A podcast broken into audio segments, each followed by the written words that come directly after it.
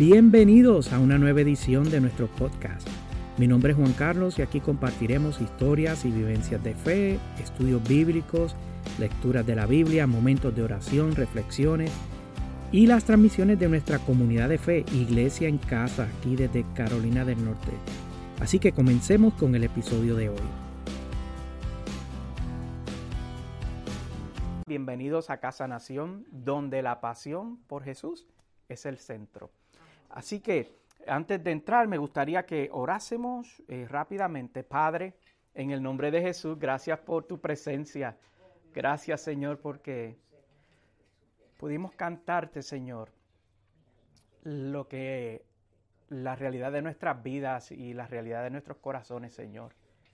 Que necesitamos de tu presencia, que necesitamos de tu dirección, que necesitamos, Señor, que tú estés tan presente en nuestras vidas que ni siquiera nos atrevamos a movernos sin si tú no estás, Señor. Padre, en el nombre de Jesús presento mi vida una vez más en esta mañana para compartir, Señor, aquello que entiendo que me diste para tus hijos, Señor. Gracias, Espíritu de Dios, porque te haces presente en nuestras reuniones y nos tienes a bien. Por Jesús, Señor, te damos gracias, gloria y honra. Amén y amén. Aleluya.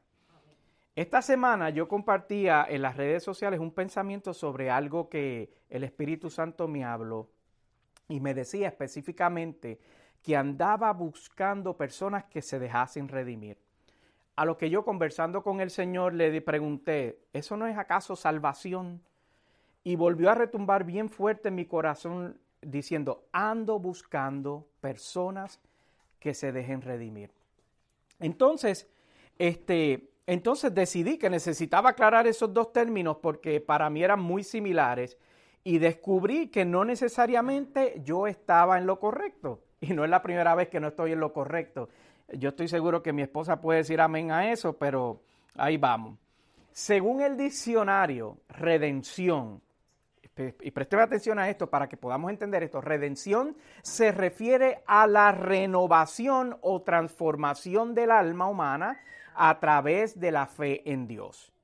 Y por el contrario, la salvación se refiere a nuestra liberación de las consecuencias del pecado. Entonces, vuelvo a repetir, redención se refiere a la renovación o transformación del alma a través de la fe en Dios. Y salvación se refiere a nuestra liberación de las consecuencias del pecado. Y mientras hacía el estudio sobre estos dos términos, el mismo diccionario me aclaraba y me recordaba que redención y salvación eran términos similares, pero no significan lo mismo y no ejercían la misma función. Uno habla de rescate y el otro habla de transformación. Entonces, así que le pedí al Señor que me hablara sobre específicamente sobre redención, porque eso era lo que estaba hablando a mi corazón. Entonces yo quiero eh, compartir con ustedes lo que yo recibí de parte del Señor bajo el concepto de redimido y hoy voy a estar hablando específicamente sobre el título redimidos. Entonces, comienzo diciendo que la Biblia cuenta una historia muy conocida por nosotros. Esta historia inspira muchas reflexiones, inspira muchas prédicas, muchos estudios bíblicos, porque muestra el poder de Dios en acción. Y a quien no le gusta ver el poder manifiesto de Dios. Esa es la realidad, ¿verdad? Y es la historia de cómo el pueblo de Israel fue libertado de la esclavitud estando bajo la servidumbre del pueblo egipcio. Y quiero resumirlo rápidamente de la siguiente manera. Por más de 400 años los israelitas fueron esclavizados y oprimidos por los egipcios. Ellos en esa esclavitud clamaron a Dios y éste escuchó su grito de ayuda, enviando a un hombre que se sentía inadecuado e inseguro cuando Dios lo llamó. Después de una serie de plagas y milagros, Faraón finalmente dejó que los israelitas se fueran, aunque luego la Biblia registra que él se arrepintió. Entonces Dios abrió el mar rojo permitiendo que los israelitas cruzaran en tierra firme y luego cerró de nuevo ahogando al ejército egipcio que los perseguía. Entonces, quiero hacer un paréntesis rápidamente. Este evento que yo les estoy resumiendo aquí sigue siendo celebrado hasta el día de hoy y se conoce como la, fiesta de la Pascua, que se celebra por el pueblo judío alrededor del mes de, de abril de cada año. Pero hay un evento que se relata en esta historia que yo les estaba resumiendo que bien podría representar aquello que el Señor me estaba hablando sobre el término y la redención cuando hablaba mi corazón. Y casualmente yo no sabía que eh, eh, lo que eh, la pastora nos iba a estar dirigiendo en adoración en la mañana de hoy. Esta mañana, muy temprano en la mañana, yo recibí un, un mensaje de texto de un, obispo que reside en la Florida, hablándome exactamente de, eh, las porciones bíblicas o la historia que vamos a estar tocando hoy y volvemos a, hablar de Éxodo. Yo le decía, Señora, la verdad que tú definitivamente ordenas todos nuestros pasos porque eh, eh, traes confirmación a mi vida de que esto que estoy compartiendo en la mañana de hoy es lo que nosotros necesitamos escuchar. Así que les voy a pedir que me acompañen en sus Biblias al libro de Éxodo, capítulo 14, comenzando en el verso 19. Libro de Éxodo, capítulo 14 comenzando en el verso 19 y vamos a estar leyendo hasta el verso 29. Y leemos en el nombre del Padre, del Hijo y del Espíritu y la iglesia dice, Amén. Amén. Verso 19. Entonces el ángel de Dios que marchaba al frente del ejército israelita se dio vuelta y fue a situarse detrás de éste. Lo mismo sucedió con la columna de nube que dejó su puesto de vanguardia y se desplazó a la retaguardia. 20. Quedando entre los egipcios y los israelitas durante toda la noche, la nube fue oscuridad para unos y luz para otros. Así que toda esa noche no pudieron acercarse los unos de los otros. Recuerda estos versículos que acabo de leer, estos dos, más adelante vamos a retornar a ellos. Pero continúo con el verso 21 cuando dice, Moisés extendió su brazo sobre el mar y toda la noche el Señor envió sobre el mar un recio viento del este que lo hizo retroceder convirtiéndolo en tierra seca. Las aguas del mar se dividieron, verso 22, y los israelitas lo cruzaron sobre tierra seca. El mar era para ellos una muralla de agua a la derecha y otra a la izquierda. Verso 23. Los egipcios los persiguieron, todos los caballos y carros del faraón con todos sus jinetes entraron en el mar tras ellos. Verso 24.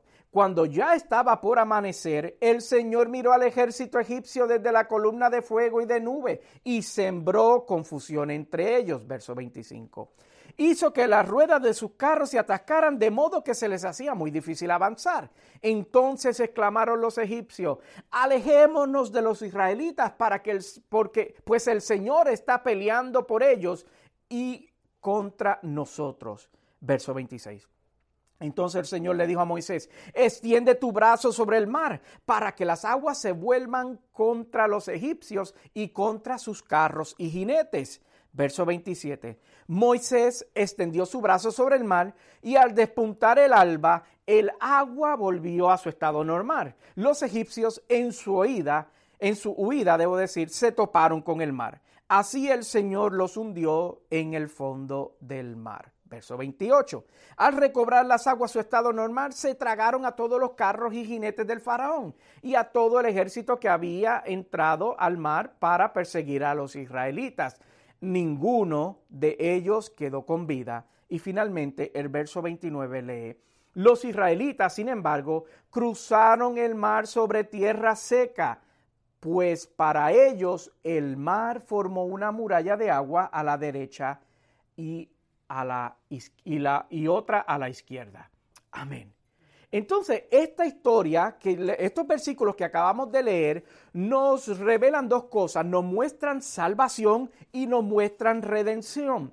Dios, la Biblia registra que utilizó las aguas de un mar dividido para lograr salvación de un pueblo oprimido y abusado.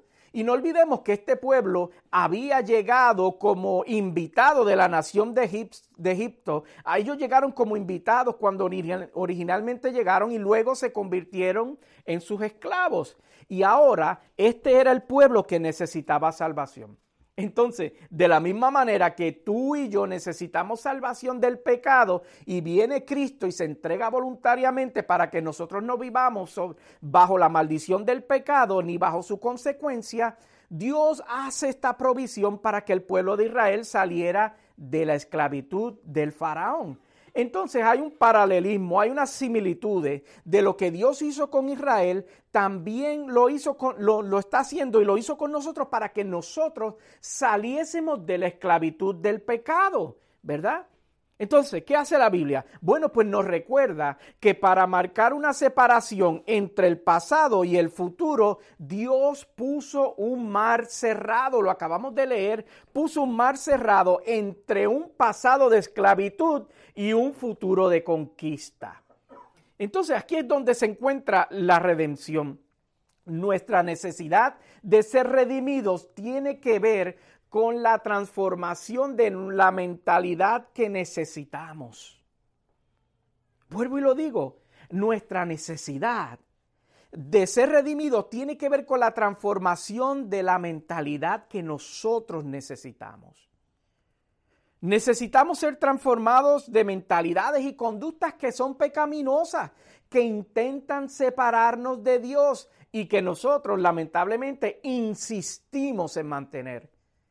El pueblo, de, el pueblo, el mismo pueblo que le pidió a Dios que los liberara de la esclavitud, era el mismo pueblo que le estaba diciendo a Dios, queremos volver atrás porque no me gusta no saber cómo tú vas a liberarnos. Al pueblo tenía una disyuntiva porque no le gustaba no saber cómo Dios lo iba a hacer y esto le causaba incertidumbre.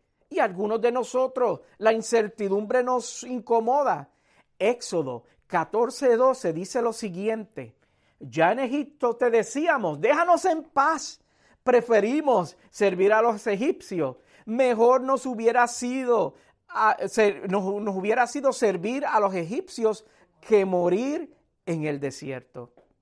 Entonces, nosotros necesitamos que nuestras creencias y pensamientos sean redimidos, mis amados hermanos porque pensamos que porque a Dios, eh, eh, porque Dios no nos revela los detalles de cómo nos piensa y cómo nos va a redimir, como nosotros no estamos en control, como nosotros no podemos decirle a Él cómo hacerlo, como pensamos que sabemos mejor y en ocasiones tenemos la osadía de decirle a Dios, yo prefiero seguir en la esclavitud, yo prefiero seguir atado, yo prefiero seguir en lo que he hecho hasta ahora, que no me ha servido de mucho, pero prefiero seguir en él, que no me ha dejado crecer como persona, pero prefiero continuar con una vida a medias, que no me ha dejado soltar mi pasado y no me deja crecer en ti, a creer que tú sabes lo que es mejor para mi vida.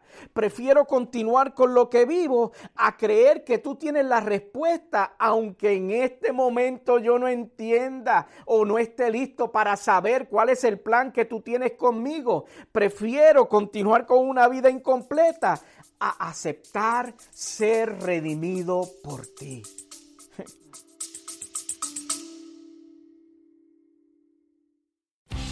Hacemos una pausa en el episodio de hoy para recordarte que puedes encontrarnos en las redes sociales bajo Pastor Juan Carlos Vázquez. Estamos en la mayoría de las redes sociales y me gustaría conectar contigo. Regresemos al episodio.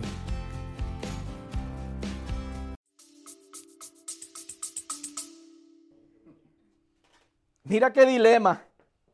Nosotros hemos podido haber aceptado a Jesucristo como Salvador personal de nuestras vidas. Y la salvación ha llegado a nosotros, pero no hemos permitido que nos redima de aquello que no nos permite tener una relación plena con Él. Lo que te estoy diciendo es que le podemos creer para salvación, pero nos cuesta trabajo la parte de redención. Por eso no tenemos una vida, una, una vida de relación, de, de relación plena con Él. Entonces nosotros, en vez de vivir en el Espíritu como hemos sido llamados a vivir, vivimos vidas basadas en sentimientos, vivimos vidas basadas en emociones que son tan cambiantes como el clima de otoño en Carolina del Norte. Que empezamos por la mañana, ¿verdad? Con abrigos y, entonces al mediodía con algo más liviano y por la tarde terminamos en pantalones cortos porque ya tenemos mucho calor. Y así queremos vivir nuestras vidas con el Señor, como es el clima aquí en Carolina del Norte. Y por si no te has dado cuenta, vivir bajo los sentimientos es agotador. Vivir tu vida basada en sentimientos es agotador, por eso te sientes exhausto. Porque eres como aquel que fue lanzado a un océano sin saber nadar. Y el Espíritu de Dios diciéndote, yo soy tu salvavidas, no tienes que nadar, solo tienes que sujetarte a mí, solo tienes que descansar encima de mí y yo te llevaré a un lugar seguro, te voy a llevar a una tierra seca. El Espíritu de Dios que es nuestro consolador, la promesa enviada por el Padre para cuidarte, para cuidarme, esa es la promesa enviada por el Padre. Y tú necesitas ser consolado y tú necesitas ser cuidado porque estás exhausto, estás cansado, estás agotado y estás sin dirección. Y el Espíritu Santo está dispuesto. Porque puedes que seas salvo, pero vives viviendo una vida dando tumbos, dando cantazos de lado a lado. Vivir basado en deseos, vivir basado en emociones, vivir basado en sentimientos, es vivir una vida de engaños. Porque nada ni nadie te va a poder llenar. Las actividades no te van a redimir. Los sistemas no te van a redimir. Los planes no te van a redimir. Tus emociones definitivamente no te van a redimir. Los placeres las adicciones no te van a redimir. Solo Cristo puede redimirte. Solo Cristo puede proveerte y cuidarte como necesitas. Solo Cristo nos puede hacer descansar. Entonces, el Espíritu Santo está queriendo llenar nuestras vidas de su presencia, de activar los dones en tu vida para que vivas una vida plena en la presencia de Dios. Tú andas confiado en sistemas, en métodos, en planes, en lo que ves, en lo que escuchas, en lo que miras, en lo que está de moda, en lo que sientes. Y Él te dice, préstame atención que tengo algo importante que decirte cuando estábamos adorando y eh, la, pastora decía que hay momentos que tú lees un versículo de la Biblia que toma un sabor diferente y lo pudiste haber leído 30 veces en tu vida y, toma un sabor diferente. Ayer estábamos mi esposo y yo viendo eh, videos de adoración eh, en la mañana y, hubo una estrofa que, que alguien cantó eh, inspirado en un versículo que, como que saltó fuerte a mi vida y, yo quiero compartirlo en la mañana de hoy con ustedes y se encuentra en Salmo 121.3. Salmo 121.3. Y lee de la siguiente manera, súper conocido. Dice, no permitirá que tu pie resbale. Jamás, jamás duerme el que te cuida. Qué poderoso eso. El que te cuida no permitirá que te caigas. El que te cuida, que no duerme, porque todos los demás pueden dormir, se desconectan, se olvidan de ti, hay distracciones, pero Dios no duerme. Y su espíritu está dispuesto a cuidarte en todo tiempo. Necesitamos ser redimidos. Por eso Dios ¿Sabe lo que hizo? Cerró todo un mar detrás del pueblo de Israel. Por eso hoy Dios va a cerrar todo aquello en lo cual tú puedas estar confiando que no sea en Él. Nosotros leímos que Dios puso un mar cerrado entre un futuro con Él a un pasado de esclavitud. Y tú vales mucho para Él. Por lo tanto, Él va a hacer lo mismo contigo. Te decía hace un, rato que no podemos vivir a, vida que le creemos a Dios para salvación, pero no para todo lo demás. Él no te salvó para que tú andes confiando en aquello de lo cual te redimió. Hoy el Espíritu de Dios quiere recordarnos, yo soy suficiente. Él es suficiente. Y si el pecado no pudo separarte de su amor y deseo para salvarte, ¿qué te podrá separar del amor de Él? El pecado no lo pudo. Entonces, ¿qué te podrá separar de Él? La carta a los romanos, el apóstol nos lo recuerda en el capítulo 8 y comenzando en el verso 31. Romanos 8, 31 y voy a leer hasta el verso 39. Lee de la siguiente manera. 31. ¿Qué diremos frente a esto? Si Dios está de nuestra parte, ¿quién puede estar en contra nuestra? 32. El que no escatimonia a su propio Hijo, sino que lo entregó por todos nosotros, ¿cómo no habrá de darnos generosamente junto con Él todas las cosas? 33. ¿Quién acusará a los que Dios ha escogido? Dios es el que justifica. 34. ¿Quién condenará? Cristo Jesús es el que murió e incluso resucitó y está a la derecha de Dios e intercede por nosotros. 35. ¿Quién nos apartará, del amor de Cristo? La tribulación o la angustia, la persecución, el hambre, la desnudez, el peligro o la espada.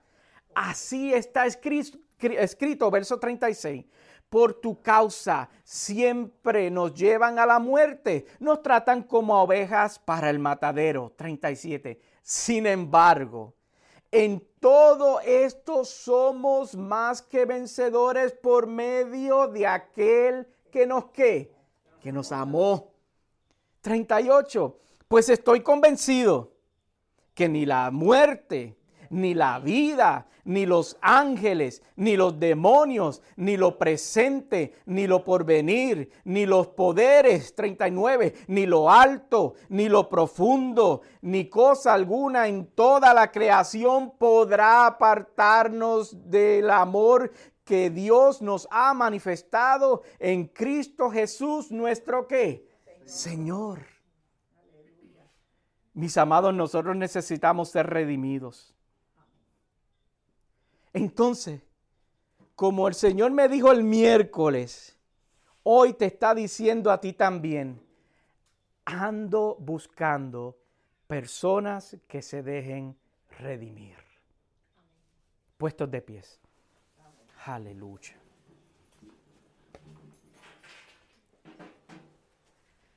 Aleluya. Padre,